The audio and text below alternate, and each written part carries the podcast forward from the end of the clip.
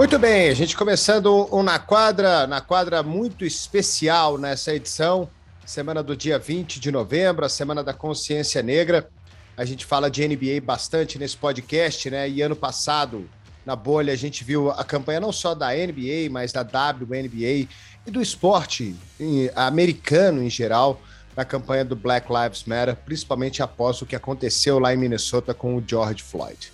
Então, a, a ESPN, a gente abre nosso podcast aqui, esse espaço mais do que importante para a gente discutir questões é, seríssimas, né? Questões importantes e questões muito sérias uh, nessa semana que vale toda a reflexão de quem quiser assistir a esse programa até o final. Né? Eu tenho certeza que vocês vão uh, sair daqui de outra forma, como eu e o Guilherme provavelmente a gente também vai sair de outra forma. Gui, um abraço para você antes de eu apresentar os nossos dois que já estão aí, né? É, quem nos assiste, ele já está vendo. Quem nos escuta é. ainda fica aquele suspense. É verdade. Né? Então, Ari, boa tarde. Boa tarde aos nossos convidados, que eu não vou dar o spoiler, já dou muito spoiler aqui, né? Ari fica bravo comigo, que eu vou adiantando os assuntos aqui, mas eu só queria mandar um abraço para eles aqui também. Obrigado pela participação, né? E, Ari, é contigo aí agora. Tudo bem, deixa eu apresentar o Matheus Salatiel da, da... Matheus, eu vou deixar você se apresentar, cara, para você falar o que você quiser, o espaço é teu. Um abraço para você e obrigado pela presença. Muito obrigado, Ari, muito obrigado, Gui, pelo convite. É uma grande honra estar aqui com vocês. Eu sou. É... Hoje tenho uma grande honra de estar trabalhando na companhia, né, no, na Disney e na ESPN. Mas antes disso, eu era espectador, então eu estava lá assistindo, sempre acompanhando. Mas vamos lá me apresentar. Eu me chamo Matheus Salatiel, tenho 23 anos, né? Novinho. Entrei como estagiário ainda, na época era Fox, né? Antes da, da fusão das empresas. Hoje estou como colaborador na companhia e faço parte do coletivo T'Challa, né? Que a gente tem esse nome justamente é, em homenagem ao Chadwick Boseman, né? Do filme Pantera Negra e esse coletivo é um grupo de afinidade racial em que alguns funcionários, na verdade começou mais com os estagiários e depois alguns funcionários da companhia, um todo, foi se juntando, foi criando algumas ações é, de consciência dentro da companhia, dentro da empresa, e hoje né, o, o, coletivo oficialmente já tem um ano né, de existência, e a cada dia mais estamos tendo vozes, colocando a nossa cara ah, em todas as linhas de negócio da companhia. E uma dessas aqui é, é estar com vocês nesse podcast, a gente debater um pouquinho sobre basquete, sobre, sobre racismo e tudo mais. E está com a gente o Gui Deodato, grande estrela da seleção brasileira e mais importante, viu, Guilherme Giovannone? grande estrela do meu Minas Tênis Clube, clube que eu fui sócio minha vida inteira lá enquanto morei em Belo Horizonte, depois vim para São Paulo e aí já não era mais, mas eu tenho um carinho muito grande uh, pelo Minas Tênis, eu cresci lá dentro, né? Fez parte da minha vida. E o Gui hoje é estrela do meu Minas Tênis Clube, está com a gente aqui nesse podcast também, tanto nas nossas redes quanto no YouTube também. Gui Deodato, seja bem-vindo e muito obrigado pelo seu tempo. Bom, obrigado, valeu Ari, Gui, muito obrigado pelo convite, é sempre um prazer estar aqui. Ari, é um prazer também de defender o, o seu clube, Minas Tênis Clube e dizer que eu estou muito feliz de participar desse momento. Eu acho que são pautas importantes né, diante do nosso esporte e acerca da sociedade também, sobre racismo, nessa, nesse, sobretudo nesse momento que nós estamos vivendo. Tá certo. Gui, você quer, você quer mandar bala? Ah, eu quero já começar com, com o Gui aqui, né, é, com uma pergunta, né, porque obviamente que é, o racismo hoje está né, em todas as partes, né, a gente se vê. E, e eu queria saber dele, é, obviamente que isso aqui, a ideia aqui é, é, que você compartilhe suas ideias, suas histórias, desculpe. É, então, sem necessidade de dar nome, se não quiser, se quiser, enfim, você sinta, sinta-se à vontade aqui, você está em casa.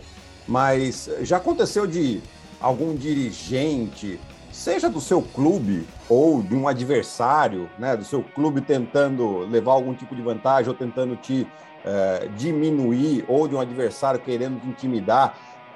Aconteceu algum ato de racismo que diretamente ou com, com você ou com algum companheiro seu? Não, Gui, é, dessa maneira assim, não, né? Nós, nós é, a gente brinca que é, brinca até uma palavra que, que não cabe agora, né? Mas a gente fala que é, o, o, racismo aqui ele é, ele, ele, é bem sofisticado e ele acontece de umas maneiras é, que que, que a, talvez nem todo mundo consiga perceber, sabe? É, comigo aconteceu uma coisa que foi chocante, né?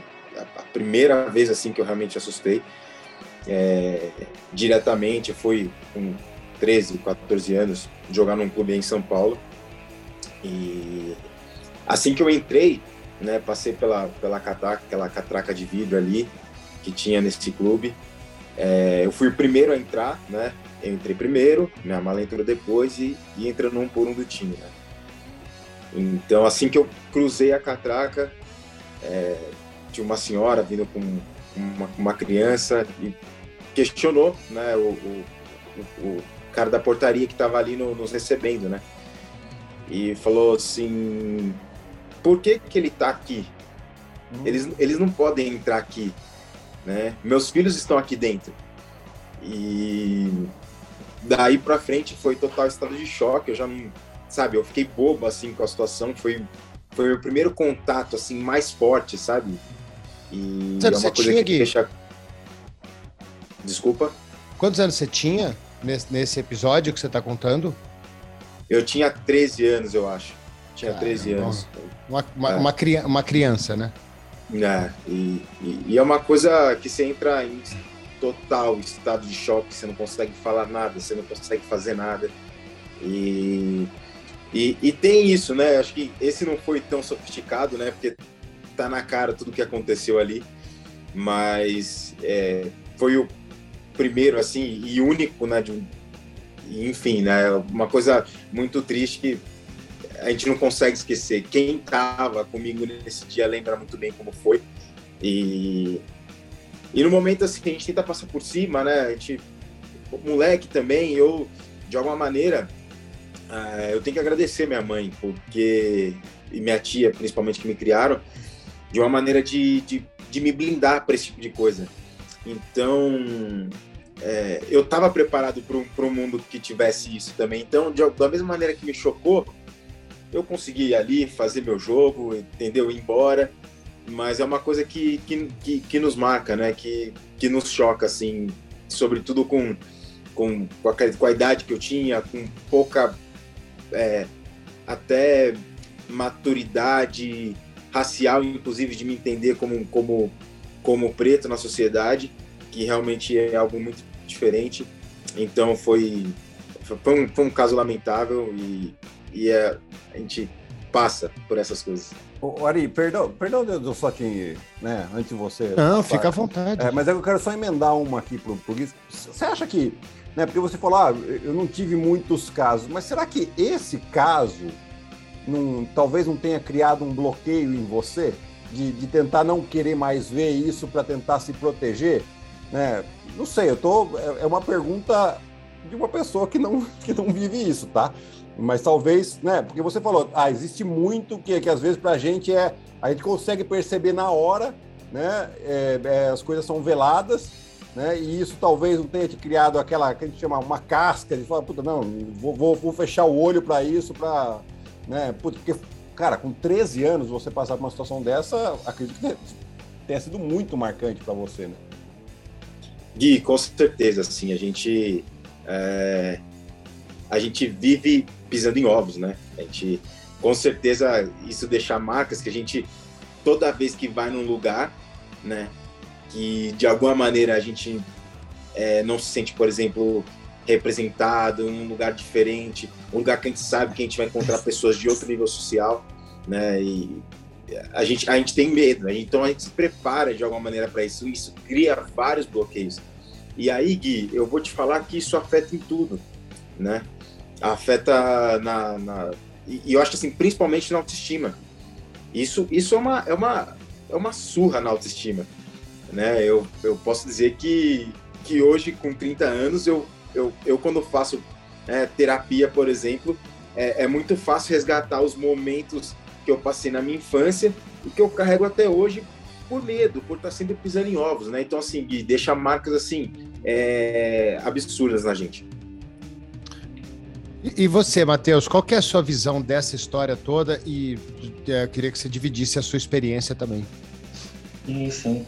O, o Deodato ele ia falando, eu acho que automaticamente eu me colocava no lugar dele, porque são histórias muito parecidas e acho que isso cruza é, a infância de muitos, né, de nós.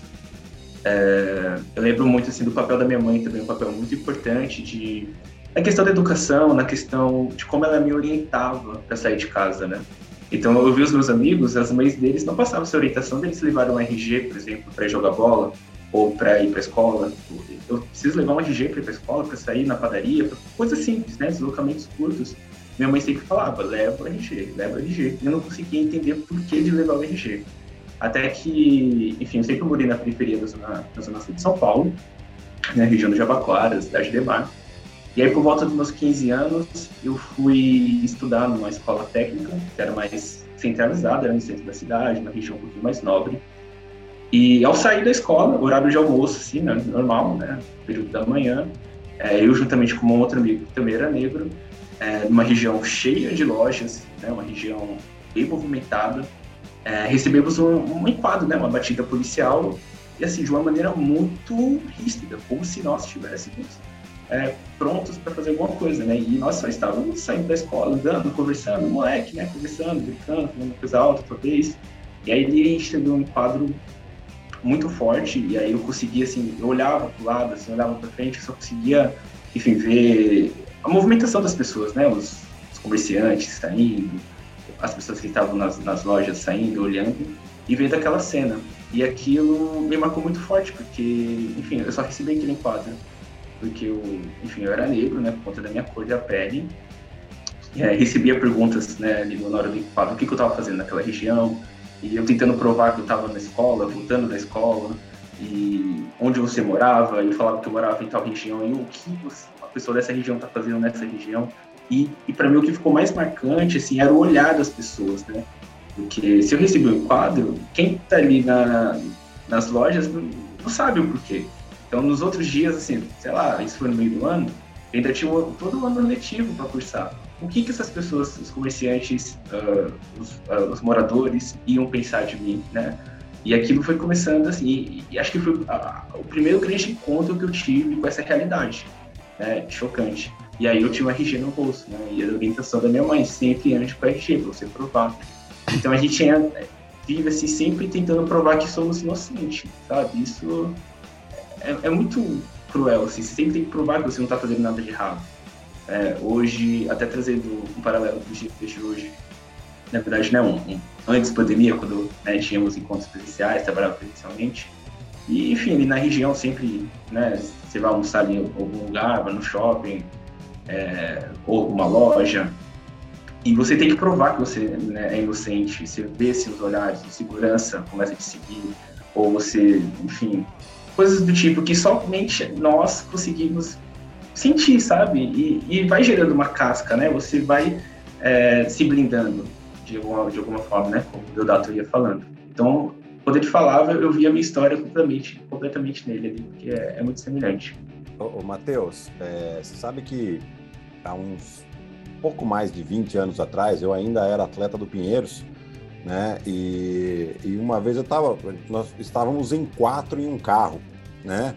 Que era o Danilo Padovani e eu nos dois bancos da frente e nos dois bancos de trás era o Márcio Cipriano e o Lucas Costa. O Gui tá, sabe quem são, mas o Márcio Cipriano e Lucas Costas são dois negros, né? Amigos nossos.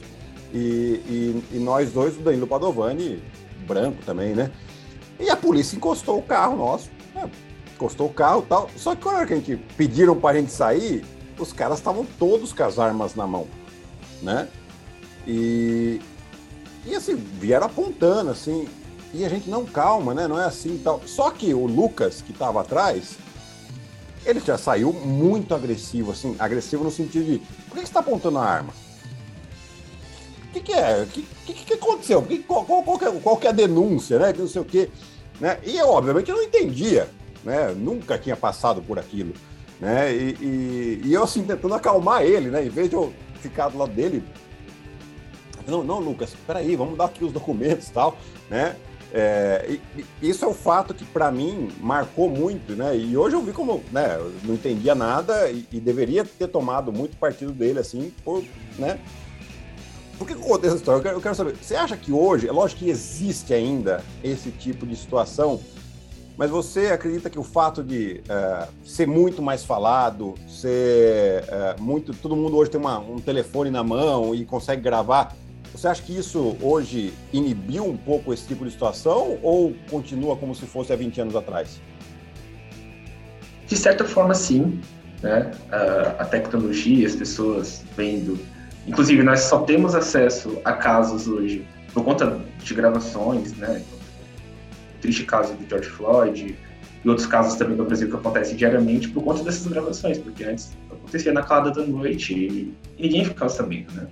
Inclusive o LeBron ele falava muito isso né, na época da, dos protestos, falo, né, inclusive até hoje, que se sente ameaçado, né? E o que separa o LeBron do George Floyd, o que separa o LeBron de mim, é que o LeBron, lógico, é o maior jogador da história, né? Um dos maiores jogadores, lógico, tem um salário absurdo, um outro nível, né, de vida, mas a cor da pele é a mesma, assim, se sente ameaçado da mesma forma que ele se sente ameaçado. Né? Até você provar quem é você, até você provar seu nome, provar que você não está fazendo nada de errado, muita coisa já aconteceu, né? Então, com certeza, assim, as gravações, elas ajudam a conscientizar e a popularizar, de certa forma, né, vamos dizer assim, é, esses casos que antes aconteciam e ninguém ficava sabendo. Outro caso que é, para mim, é marcante, aí entrando na NBA, né, é, dos, dos protestos, é, é, a gente vai falar também né, do quão importante foi isso tudo, mas a passagem do Masai Ujiri, do Toronto Raptors. Quando os Raptors são uh, campeões da NBA, né, e ele vai ter presidente da, do, do time, né? É, o cara foi executivo do ano, tinha sido executivo do ano da NBA uns anos atrás. E aí ele foi comemorar, entrar na quadra em São Francisco, no show, no, no, no, na quadra do Golden State, e ele é parado por um segurança. Né? Essa cena ficou marcada demais, né? Assim, é, não, não importa quem, quem você seja, né, cara? Não, não importa, né? É uma. É, é, é endêmico o negócio, né, Matheus? Certamente. A, a, nossa pele ela chega primeiro. Ela comunica primeiro. Né? Depois você vai perguntar quem é, depois você vai perguntar, é, você vai tentar explicar quem você é. Mas a sua pele chega primeiro. E você se sentir ameaçado, ou você se sentir é, sempre assim, é uma tensão muito grande, né? Então é muito complicado mesmo. Independente de quem você seja, né? O Gui, você acha que o esporte ele ameniza isso de alguma forma ou, ou não? Não tem nada a ver? Não, não tem nada a ver. Acho que assim, uh, depende, tem circunstâncias, né? Eu acredito que dependendo do nível que você chega, né, né de, de ser realmente alguém de expressão, alguém totalmente conhecido no, no, no teu meio, é, certamente por te reconhecer vão te tratar de uma maneira é, diferente, né, uma maneira que deveria ser normal, né, igual, né, para todos. E talvez até especial, mas é, isso é exatamente por saberem quem você é, certo? Então, se eu não for o Gui Deodato, eu, se as pessoas não me conhecem como Gui Deodato, eu for só um corpo preto, eu vou entrar numa loja também e não vou ser nunca um possível comprador, né? Eu vou entrar numa loja também e os seguranças vão estar de olho, né? Vai um alarme vai apitar para dizer que uma pessoa preta entrou na loja. Então, é, depende do, do nível de, de, de quanto você é, é, famoso e conhecido. Mas se por um acaso, é, mesmo sendo famoso, alguém não te reconhecer, é, acontece que você vai passar pelo. Você vai ser simplesmente um, um corpo preto, né? É, é, isso que eles vão ver. E aí a gente está falando de, de, de um estereótipo que, que nos diz há anos que somos pessoas violentas, que somos pessoas é, é, até desprovidas de intelectualidade, né? É, pessoas pretas estão ligado a, ligados a serviços braçais, né? Desde a escravidão e de alguma maneira são coisas que se perpetuam até hoje, né? Então eu acho que é mais ou menos por esse caminho aí. Ô Gui, mas assim, é... o basquete, né? Lógico que isso tudo fora da quadra é, não muda absolutamente nada, né? Mas você acha que dentro de um ginásio, porque o basquete é, hoje ele é predominantemente é, dominado por atletas negros, né? Se a gente pegar majoritariamente aí os que têm mais sucesso é, são os negros. Você acha que isso dentro de um ginásio, dentro da quadra, eventualmente evita algum tipo de problema? Ou você chega num ginásio e, ah, não, o torcedor não quer saber, ele vai e vai te massacrar, uh, apelando para o racismo? Gui, é, é, é, muito, é muito difícil, assim, falar desse jeito, assim. Eu acho que cara, na verdade, eu acho que vai, vai existir, eu acho que de alguma maneira vai sempre ter alguém que vai ter coragem de falar alguma coisa, algum absurdo, né? É, como aconteceu no futebol ontem, anteontem, no futebol feminino, né? Que eu tava Sim. vendo hoje, vi um pouco por cima, que assim, de alguma maneira vai ter sempre alguém que vai ter coragem de ser descarado o suficiente, entende? Então, não, não, realmente não, não, importa ali quem você é, vai ter alguém que vai ter coragem de falar um absurdo.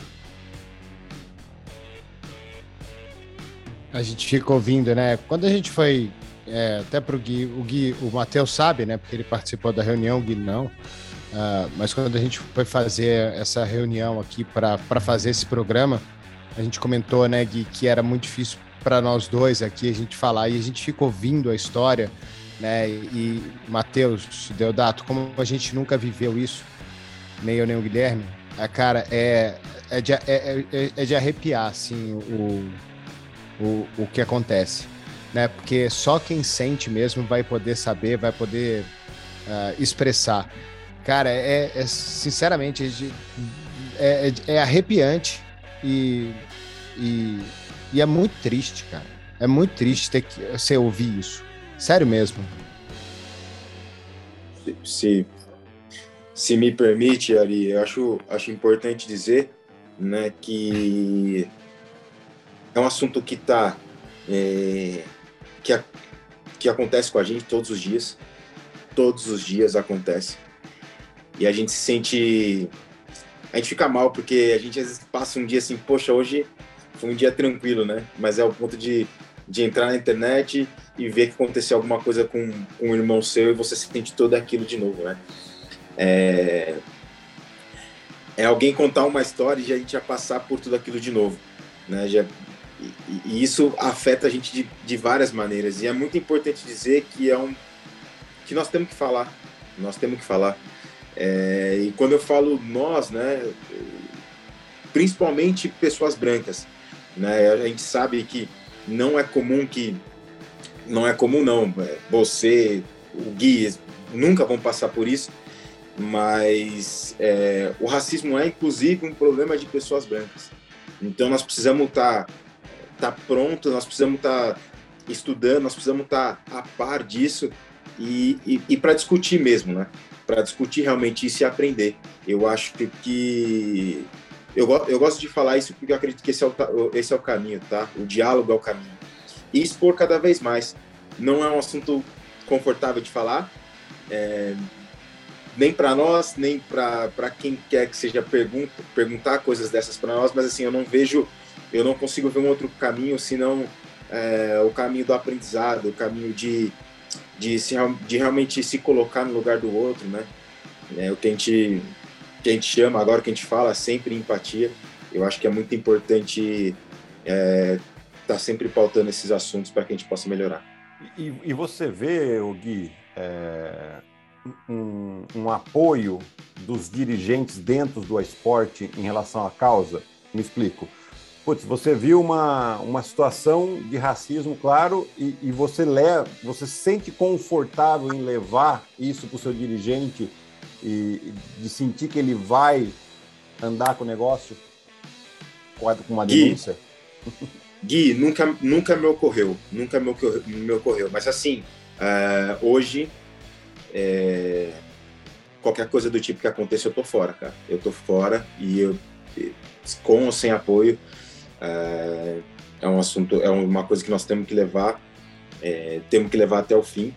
Eu, eu não, eu não vejo, eu não vejo outro caminho se não, se não realmente cobrar, se não realmente chegar assim e. Tolerância e a zero mesmo. Tolerância zero mesmo. Não. não assim, não, assim, não, é... não é, é, é, assim, sim, não pode deixar nada, né? Eu não, eu não, eu não. Você imagina, né, Gui, que nós estamos passando por, por tudo isso há quanto tempo, né? Então a gente já está num ponto, Gui, de não aguentar mais, entendeu? A gente já está num ponto de aguentar mais falar, não, não só falar sobre, né? Falar sobre assim aqui com vocês, inclusive até uma maneira, uma maneira gostosa de, de, de, de expor toda essa situação. Eu digo que não dá mais para aceitar isso, porque se não for cobrado da maneira correta, inclusive perante a lei, vai nos acontecer de novo e nós nunca vamos sair. Então nós que estamos aqui agora, não vejo uma outra maneira senão lutar. Perfeito pelos meus que vão vir, entendeu? Então, é, para mim é mais ou menos por esse caminho. Assim, eu rezo muito para que não me ocorra aqui, porque é uma situação que a gente está sujeito, com certeza, e que a gente vai esperar apoio também, né? Que a gente vai esperar apoio de qualquer que seja, de qualquer entidade que seja, a gente vai esperar apoio. O, em apoio, Matheus, o, é esse apoio também que o coletivo trabalha, né? Exatamente, esse ponto de atuação do coletivo ele, ele é de extrema importância. É uma coisa que é muito importante, e novamente, né, quando o Deodato ia falando, eu vou me colocando no lugar dele, porque existe muito isso dessa conectividade mesmo de histórias semelhantes, de histórias parecidas, mas muito do. é, eu sou porque nós somos, né? Essa coletividade, né? A filosofia Ubuntu, né? Esse pensamento de que a vitória do Gui também é minha vitória, a vitória do Matheus é a vitória do Gui, as minhas derrotas também são suas derrotas. Inclusive, é, acho que até por isso, nesse último final de semana, acho que todo mundo acompanhou né, a vitória do Lewis Hamilton. E eu vi uma movimentação muito grande nas redes sociais também, né? Das pessoas negras também se sentirem representadas pela vitória dele, da forma que foi. E, e o quanto as alegrias também de um é a alegria do outro, né? E tratando por esse lado, é uma das nossas atuações do coletivo. O coletivo ele surgiu de uma maneira muito muito natural, né? Foi muito tranquilo, assim, não foi uma, uma, uma coisa muito datada que, que se iniciou, né? É, na época, ainda presencialmente no, escritório. Era muito natural que os poucos estagiários e os poucos funcionários, vale ressaltar essa falta de quantidade, né? Essa, essa pouca representatividade na, na, né? Então, né, no, no mercado de trabalho, em todos os âmbitos, né?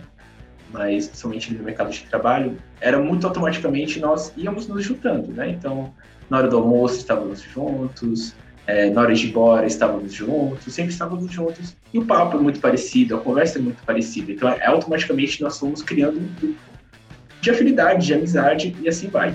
Começando a pandemia, o início home office, né, então, no começo, nós não entendíamos, né? achávamos que era somente 14 dias, e se transformou já em dois anos né? de, de isolamento totalmente. É, nós sentíamos falta dessa presença e essa conversa em grupos, né? Então, nós criamos um, um grupo no WhatsApp, é, pegamos uma data que era boa para todo mundo, para começar a conversar durante a semana, pegava um dia da semana, uma horinha ali, começava a conversar. E logo na sequência teve o caso acho que do, do George Floyd, inicialmente. Agora eu vou me reportar se do George Floyd, Floyd foi primeiro do caso do João Pedro, que foi do garoto Rio de Janeiro, é, que, que também foi, enfim, uma troca de tiros, acabou sendo baleado. E aquilo foi começando a gerar um incômodo em nós. E, enfim, e o grupo ele foi se tratando como também um, um, um, grupo de apoio, apoio mental mesmo, de saúde mental. Assim. Ali era um momento que nós conversávamos, chorávamos, ríamos, é, trocávamos experiências e aos poucos ele foi dando esses passos é, maiores na companhia. A companhia também entendeu como, como uma pauta principal, né, deu devido valor, dignidade para que essa pauta ela merece. mas realmente tem esse, esse ponto assim de, de coletividade, né? de estar juntos, porque nós somos e você é. Né? Sua vitória é minha vitória, sua derrota é sua derrota, e assim nós vamos juntos, né? dando passos. Uma questão para você, Matheus, é a seguinte: as grandes empresas do mundo, né? Parece que no começo do ano teve uma colisão de 48 empresas, empresas grandes, né? Microsoft, Google, Coca-Cola, é, empresas enormes, é, num combate estrutural do racismo dentro dessas empresas. É, e a gente vê casos isolados, o caso da bicicleta lá no Rio de Janeiro, é, o caso da, de, de e, e teve, teve uma, um caso no Rio de Janeiro também de injúria num, num bar, e que as pessoas foram demitidas. Né? As, as empresas ficaram sabendo e essas pessoas foram demitidas. Isso aí é uma forma de. De quê, cara? De, exatamente que essas empresas fazem? É, de, é, é, é uma forma de combate, é uma forma delas também conseguirem o um marketing em cima disso. Como é que você vê essa história? É, é uma forma, sim, de combate, é uma forma de, de comunicar né, as suas ações, são comunicações, né, suas, suas ações. Elas dizem muito o, o pensamento que você tem. É, é muito importante realmente se posicionar, né? Porque você ficar neutro, né? Acontecer algum caso na companhia, acontecer alguma coisa no seu redor e você se omitir, ficar neutro, é ficar do lado de quem está tá sendo opressor, né? De quem está fazendo a. Mas a... até pouco tempo atrás era assim, né? Era assim, exatamente. É. Né? Você lavar suas. Não, não é comigo, né? Não é um problema meu. E uma forma de combate, e, e que eu entendo, assim, de, de, melhora social é através da educação, é através de dar oportunidades, né? Então, quando nós olhávamos, sei lá, dois, não precisa nem muito longe, né? Se olhar dois, três anos atrás, nos quadros de funcionários dessas mesmas grandes empresas, muito provavelmente eram é, a maioria é, eram de pessoas brancas, né? O acesso era sempre voltado nas mesmas faculdades, no mesmo perfil é, de contratação das pessoas, né? Então você vai sempre perpetuando isso de uma forma muito estrutural, né? Ou então quando você dá oportunidade para essas pessoas, no geral são cargos de, de é, de baixa, né? Assim, são os estagiários, são cargos, cargos ou de trabalhos braçais, são sempre coisas muito na base, né? E você não dá essa oportunidade de ascensão. Então, esse movimento que, que está ocorrendo né, nos, últimos, nos últimos tempos, né, acho que de um ano para cá principalmente, é justamente para tentar mudar essa pirâmide, né, de fazer com que essa estrutura e, e esses, enfim, a gente só vai colher esses frutos daqui a um tempo, né, mas são frutos que, que precisam ser feitos e precisam ser comunicados e dados esse basta, né, e, e a partir desse momento seguir para uma melhora futura. Ô, ô, Ari, deixa só é, né, uma observaçãozinha aqui, porque né, você sabe que eu gosto bastante do mercado financeiro e aí eu li um estudo que, que, que tem né, sobre as empresas, essa questão da diversidade nas empresas, lógico, não só em relação aos negros, mas às mulheres, enfim, a diversidade ela é, é muito producente para as empresas, é muito mais producentes pelo simples fato de quê? De, de, das pessoas verem pontos de vistas diferentes, né? É, é, é óbvio que o, tem o combate ao racismo, sim, né? Mas olha só, né? Você entender tudo isso que eles estão contando para a gente, é, para você entender, para melhorar uma empresa, olha, olha a importância disso, né? De, de, de situações que nós dois não vivemos e que eles estão nos contando aqui que viveram, para você entender melhor o seu cliente, vamos dizer assim, né? Então, olha o que essa diversidade pode ser importante, de, de importância para esse mercado financeiro, né? Então, acho que para o mercado de trabalho, desculpa, não para o mercado financeiro, para o mercado de trabalho, né? Então, isso é, as empresas começaram a entender isso também, né? E aí que eu já vou mandar uma outra pergunta para você, porque a gente viu lá a questão dos, dos protestos de uh, com a situação do, do George Floyd, da Brianna Stewart, né? É, e aqui ainda no Brasil a gente vê pouco. Você acha que os jogadores ainda estão poucos, pouco maduros ou ainda tem muito medo de se expor, no caso? Gui, primeiro dizer, Gui, primeiro dizer muito legal que você falou agora é, desse, dessa, da, da, questão econômica da coisa. Eu acho que é, o viés de uma pessoa negra ou de alguém que é gay é, é totalmente outro e ele comunica com diversas, com diversas pessoas e, e as empresas começam a se comunicar de maneira diferente com, com um público muito maior e isso com certeza também gera dinheiro, né? Uhum. E é muito legal você falar isso porque é, tá cada vez mais na hora das pessoas entenderem, né? né do, de quem está no topo da pirâmide entender realmente que o ambiente realmente precisa ser diverso e que isso com certeza vai ter um retorno. É, foi muito legal você falar isso. Gui, a respeito, assim, tem, tem, dois, tem, tem alguns pontos importantes, né, para falar. Eu acho que tem um lado que o meu, por exemplo, né, é, eu fui eu fui começar a estudar mais o tema e me entender mais é, para poder discutir e falar sobre depois de mais velho, né? O que eu queria dizer é que eu não tive uma educação racial e nem todo mundo teve. Então a gente, a gente vê grandes atletas que estão no topo, mas que infelizmente não sabem é, se comunicar ou falar sobre isso. Ou de repente alcançaram uma ascensão tão gigante que talvez nem seja vista como, como pessoa preta, né? Porque acontece isso, né? Então, assim, nem todo mundo tem teve essa educação racial. É, eu acho que muitos não, não, não falam e não põem a cara por conta disso, né? É, tem uma outra coisa também que eu acho que que é o que eu falei, já falei aqui hoje, que vem muito da nossa autoestima, do medo de falar, do medo de se expor. Não é uma coisa simples. E Gui, infelizmente, talvez falando sobre esses assuntos, nós estamos sujeitos a represálias, cara. É, eu acho que se eu não tô sendo preto, é, se eu não tive, por exemplo, uma, uma educação racial, é, o outro lado também certamente não teve, né? Então, nós estamos expostos a escutar que isso, Gui, é uma espécie de vitimismo ou, ou mimimi, né, que eles chamam, né?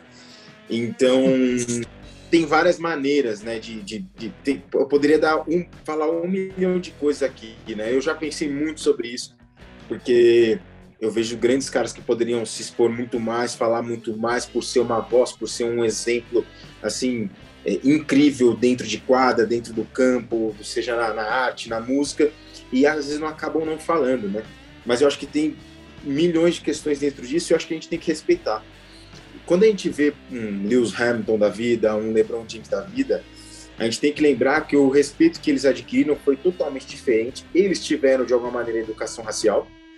E a maneira de como os abolicionistas de lá lutaram, foi um espelho para eles e foi completamente diferente do que nós vivemos aqui.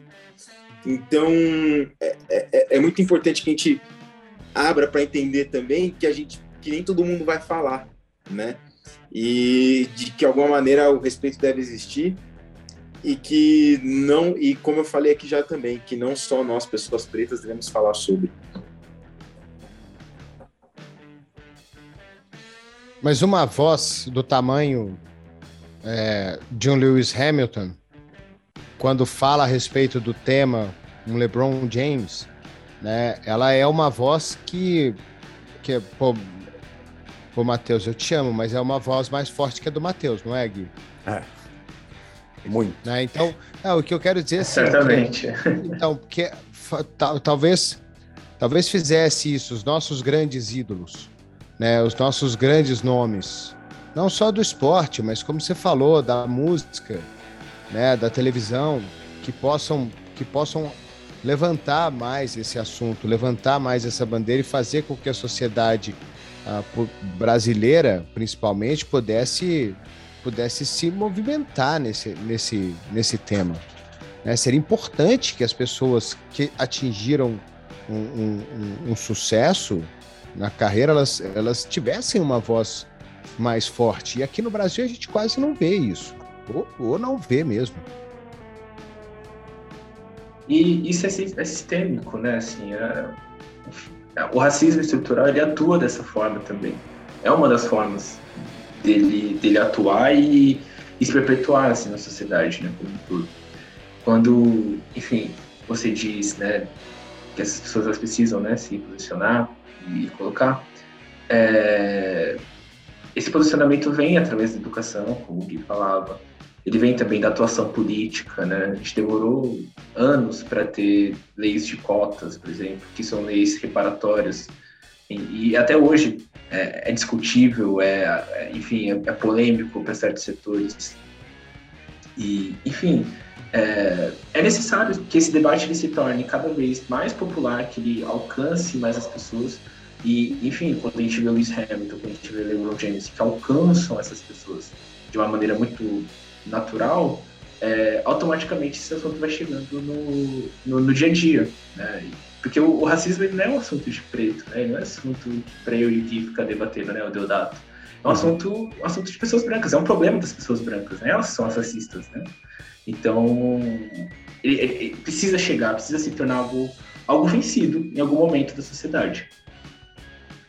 Sabe que aqui, num um grupo que a gente tem, tem um, um, um citar nome, obviamente, mas tem um cara que eu não converso mais.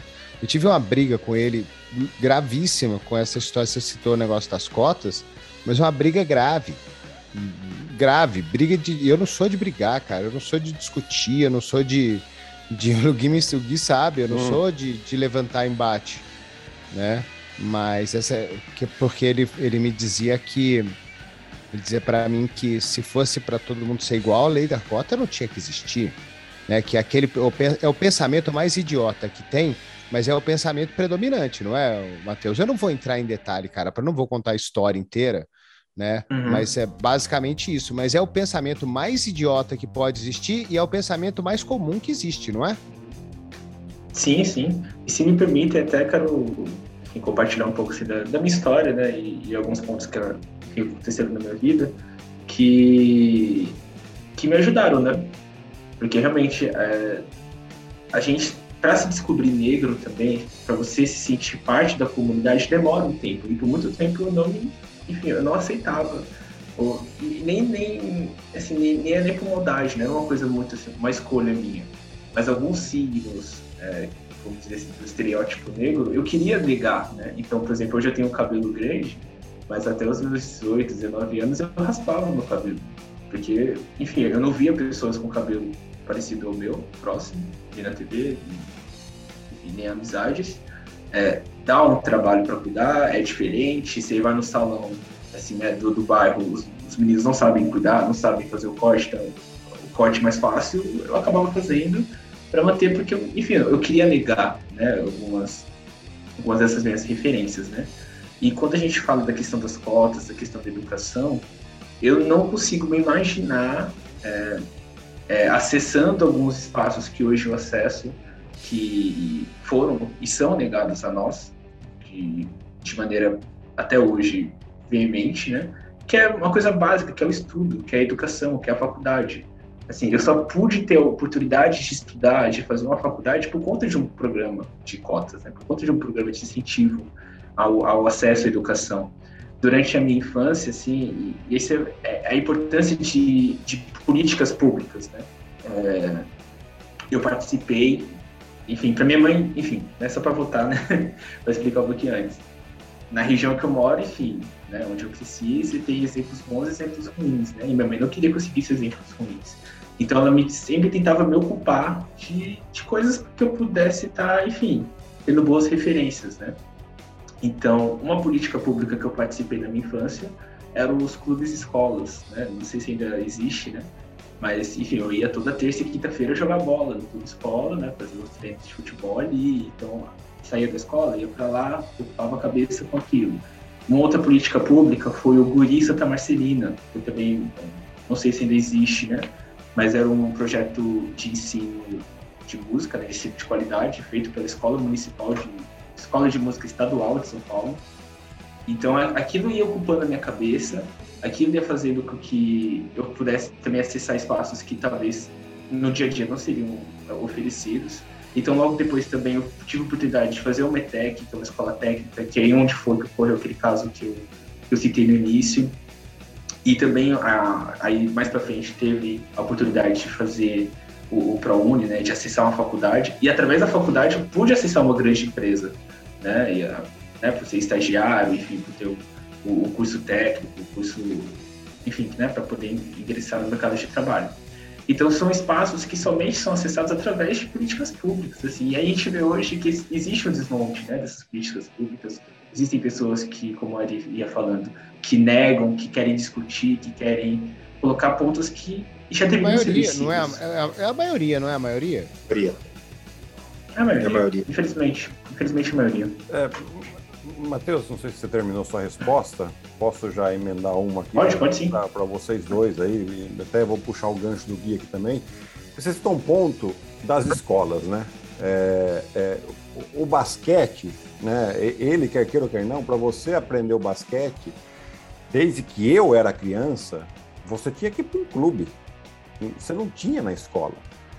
E não é todo mundo que tem acesso ao clube, né? Então assim, e, e, né, muitas vezes o, o pessoal, a, comunidade negra está numa periferia que não tem condição de acessar um clube, né?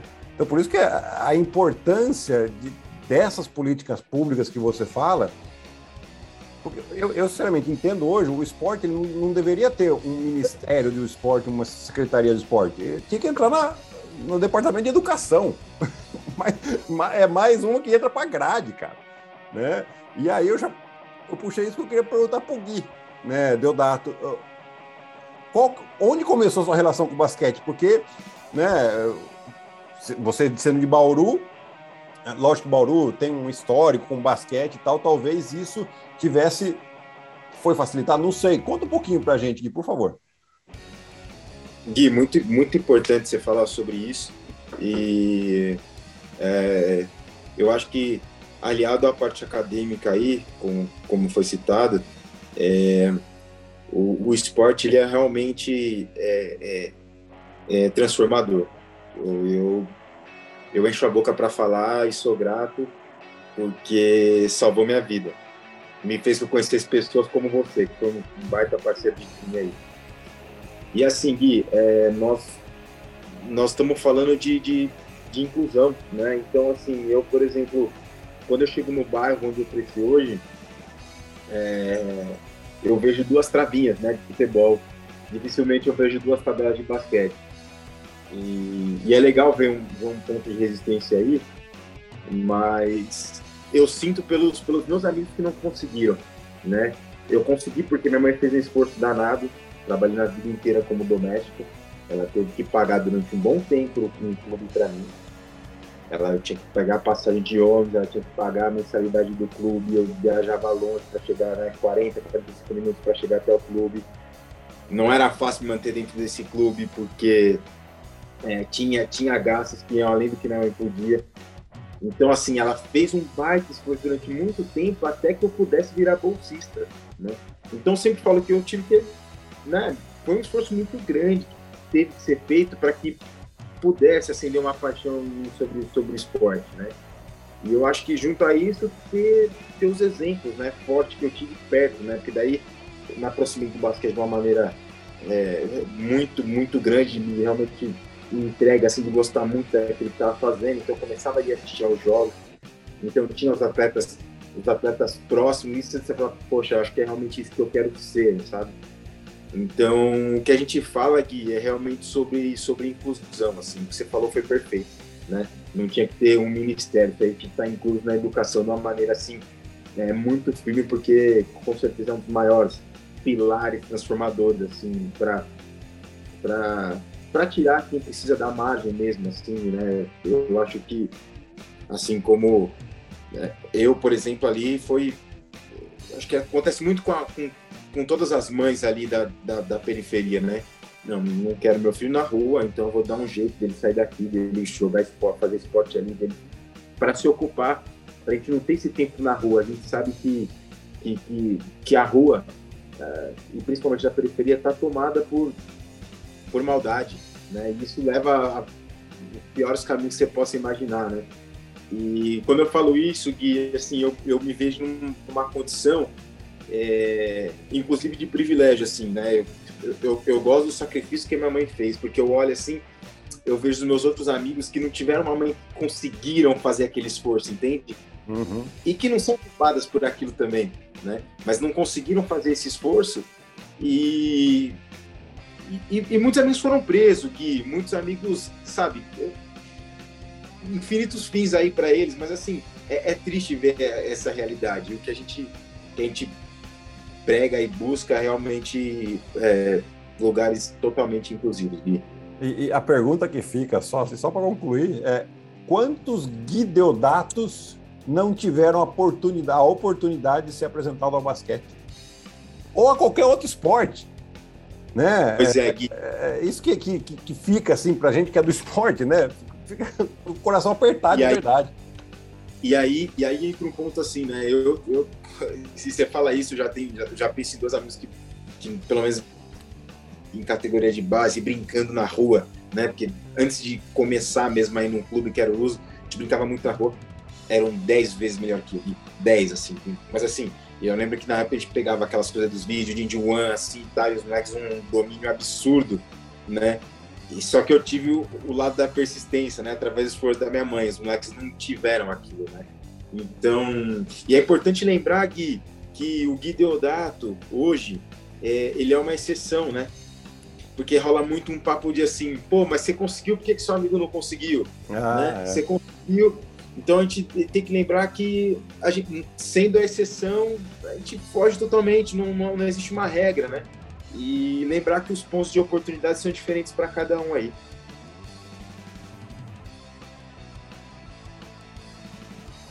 É, cara, é, é muito louco ouvir vocês falarem essas histórias todas. A gente não. Cara, eu vou, vou ter que pegar o Matheus um dia aí, porque o nosso tempo é curto. Eu vou ter que. Ele vai ter que ficar umas seis horas conversando comigo. vou, ter que, vou ter que agarrar ele vou, vou levar ele para comer uma tapioca. Bora, bora. Cara, gente, é sério, a gente. É, bom, acho que a gente já estourou o nosso tempo aí, mas por um. Por um por um excelente motivo, nossa semana tão importante de, de da, da, Semana da Consciência, no próximo dia 20, o Dia da Consciência Negra. É, eu queria deixar vocês dois à vontade para falar o que vocês quiserem nesse encerramento aí. Vou começar com o Matheus. Cara, o que você quiser falar, o espaço é total aí para o que você quiser dizer, que você achou que faltou, enfim. Ah, primeiramente, quero agradecer a você aí, agradecer ao ao Giovannone, ao, ao espaço. Agradecer ao Chiorino, né? É, a Chiorino, o grande. Esse espaço é muito importante. É, desde os meus melhores sonhos, quando eu comecei é, a estagiar né, ainda na Fox, fui um dos primeiros estagiários negros da companhia, vale ressaltar isso, ainda essa falta né, de representatividade. Mas desde os meus maiores sonhos eu ia estar chegando né, em espaços e comunicando isso, né? Para mim é um grande privilégio e realmente é uma decisão porque realmente de onde eu vim, né, de onde o Dodato veio, tem muito mais, sabe? Tem muito mais. Eu quero é, esses espaços eles precisam ser ocupados, né? E a gente precisa ressignificar também o mês da consciência negra, porque não um mês somente de luta, de dor, mas para a gente celebrar né, que esses espaços aos poucos estão sendo ocupados, né, e aos poucos, e, e falta muito ainda, falta muito, o caminho é muito longo, mas nós estamos aqui para quebrar esses paradigmas, né? É difícil, machuca, é tema das minhas terapias semanais, assim, não, não, não é fácil, não é, não é gostoso falar disso, né? Hoje estamos aqui de uma maneira descontraída, usando o basquete, o esporte como esse artifício, mas não, não é legal, né? Dói, machuca, né? E somente quem, quem vive, quem viveu, é, sente, né? Porque a gente sabe que amanhã vai ser da mesma forma. Né? Nós precisamos é, todos os dias provar que somos inocentes, viver a cada dia. E é muito complicado, né? É muito difícil. Mas, enfim, existe esperança, existe luta. Muitos né, vieram antes de nós, abriram esse espaço, lutaram, deram seu sangue. Né? Então, é, ofereço também esse espaço àqueles que vieram antes de mim, vieram antes do Gui. É muito importante a gente, a gente saudá-los, né? Porque é, é, é, uma história de luta, de muita dor, mas que aos poucos nós, nós vamos, assim, porque, é, enfim, resiliência, é persistência, luta, esperança, é o amor, é a educação, são esses os pontos assim que, que vão transformar a sociedade e transformá-la né, de, uma forma mais igualitária. Enfim, é, de novo, é agradecer o espaço, a oportunidade. Cara, bora comer a tapioca aí, a tapioca de frango aqui. Pode chamar que gostinho, a gente tem muito pra conversar. Se não é gostar de tapioca, a gente come uma pizza com ketchup. Ah, pelo coisa. amor de Deus, né? Pô, aí é polêmico, hein, Mas para mim é uma grande honra, assim, eu que, enfim, né, cresci ouvindo a Ari aí também, né, narrando meu, meus Lakers com com o meu Kobe Bryant, o meu Arizona Cardinals aí com o Larry Fitzgerald. Então é uma grande honra estar aqui contigo, com o Guilherme também, essa oportunidade de conhecer. Ao Deodato, que é, é do Minas, é, é o rival do meu São Paulo, mas torcendo muito por ti também, cara. Vamos junto. Muito é, obrigado pela oportunidade. Esse ano tem revanche. Ano que ano passado o São Paulo varreu meu Minas 3 a 0 Lucas Mariano só faltou fazer chover lá naquele Maracanãzinho, cara. Tá de brincadeira. Compensação, o Flamengo não, não deixa a gente ser feliz, né? É. Chato. Chato. Bom, Deodato, obrigado, cara. O espaço é teu para você quiser, para você falar o que você quiser. Gui, Ari, gente, que, que, que troca, que troca sensacional. Obrigado, obrigado por esse espaço. É, muito feliz de dividir esse, esse, tempo e poder falar com vocês. Eu acho que esse espaço é muito importante para que a gente possa é, melhorar, para que a gente possa discutir juntos isso, é, discutir mesmo é, sobre onde pessoas pretas estão inseridas, né, e questionar por que, que elas não estão nos espaços é, de poder de ambos lugares da sociedade, seja no esporte, seja em qualquer lugar que for. É, esse espaço, esse tempo aqui foi muito valioso. É, contem comigo sempre, assim, porque precisarem, eu eu tô aí. Eu acho que cada passo dado, né, assim como o Matheus falou, eu acho que é, é, um, é, um, é um passo que não tem volta e a gente é, juntos assim, a gente progride para um, um, um lugar melhor para todo mundo.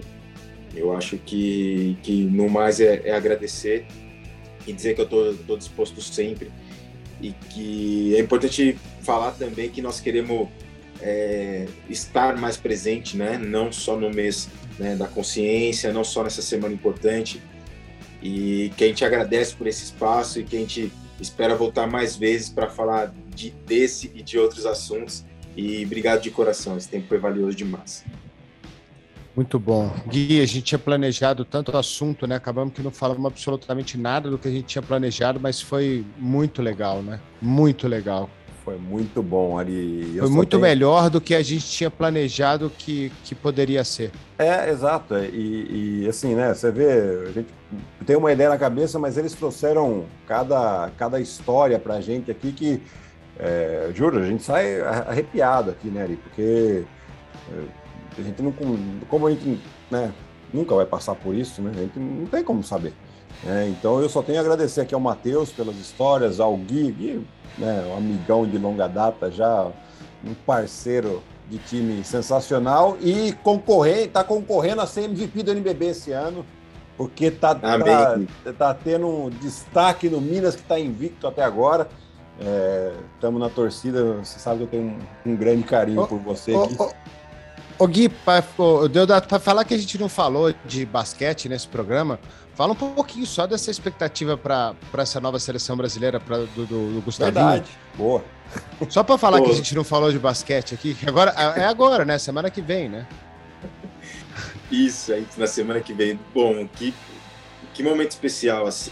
Eu, de alguma maneira, até me peguei surpreso com a, com a convocação não porque é, porque duvidei do meu trabalho ou coisa assim, mas é, até, por, até por saber com quem a gente concorre, tem uma, uma molecada vindo aí que, né, eu, querendo ou não, tô com 30 anos já, minha última seleção tinha sido 2016, de alguma maneira tinha até tirado isso um pouco da minha cabeça, porque eu acho que tem os moleques novos estão vindo voando aí, mas de repente uma oportunidade dessa de poder agregar e eu sei que eu posso, então eu fico muito feliz, muito feliz com essa oportunidade. Eu acho que eu acho que vai ser demais. Eu vou eu vou agarrar com todas as minhas forças, com todas as minhas forças. É um momento é um momento muito bom é, de, de, maturidade da minha carreira, né? É um, apesar de, de 30, né, não ser muito, mas eu me sinto no momento fisicamente, inclusive, melhor, né? E eu nunca imaginei estar com 30 anos, estar fisicamente melhor, mas acho que tem toda a ver com a maturidade física também. Então é, é um momento muito feliz que eu tô que eu tô vivendo e que com certeza eu vou deixar vou deixar tudo que já já já está sendo um, um, um marco para mim assim já está sendo um momento muito feliz e com um sonho aí quem sabe um dia né jogar uma Olimpíada tenho o Gui como espelho que já jogou duas né e demais demais estou trabalhando todo dia sonhando com, com momentos melhores que a gente possa conseguir representar o melhor possível aí. Maravilha. Gente, muito obrigado. Obrigado pelo tempo de vocês. Obrigado pelas histórias. Obrigado por compartilhar isso com a gente. Uh, obrigado a você que ouviu e viu esse programa até o final. É, tomara que você também tenha, você que viu e ouviu, tenha refletido um pouco mais aí dentro da sua cabeça sobre todas essas histórias, sobre todos esses depoimentos que a gente ouviu aqui hoje. Obrigado demais aos dois, de coração. Valeu, Gui. Semana que vem, tamo junto. Até semana que vem, Ari. Valeu, gente. Obrigado de coração aí. Foi demais. Um abraço. Tchau.